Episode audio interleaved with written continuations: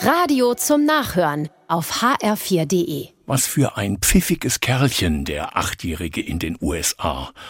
Oft geht er mit seinen Eltern zum Frühstück dahin, wo es Waffeln gibt. Da bedient sie immer der gleiche Kellner, ein fröhlicher und positiver Mensch, schreibt eine Zeitung. Eines Tages hört der Achtjährige aber, dass es dem Kellner gar nicht gut geht. Er lebt mit Frau und Kindern in nur einem Zimmer und geht zu Fuß zur Arbeit, weil ihm Geld fehlt. Und was macht der Junge? Er startet mit seinen Eltern eine Spendenaktion. Fast 50.000 Dollar kommen zusammen. Der Kellner sagt der Zeitung, es ist einfach ein Segen.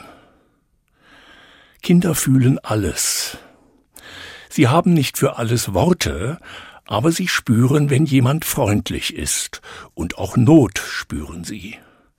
Der Achtjährige fühlt mit. Er überzeugt seine Eltern, die sehr stolz sind auf ihn und sein Mitgefühl. Es ist kein Zufall, dass Jesus Kinder mag. Einmal zeigt er auf Kinder und sagt zu Erwachsenen, Kinder sind nah am Reich Gottes, am Reich der Liebe und des Mitgefühls weil Kinder es brauchen, dass ihre Welt heil ist. Dass sich die Erwachsenen vertragen, die Großmutter bald wieder gesund wird und niemand hungern muss.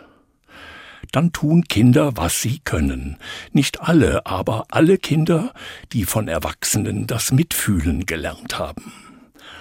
Andere Menschen gehen uns etwas an, sie sollen nicht leiden. Und wo immer es möglich ist, sind wir ein Segen und versuchen zu heilen.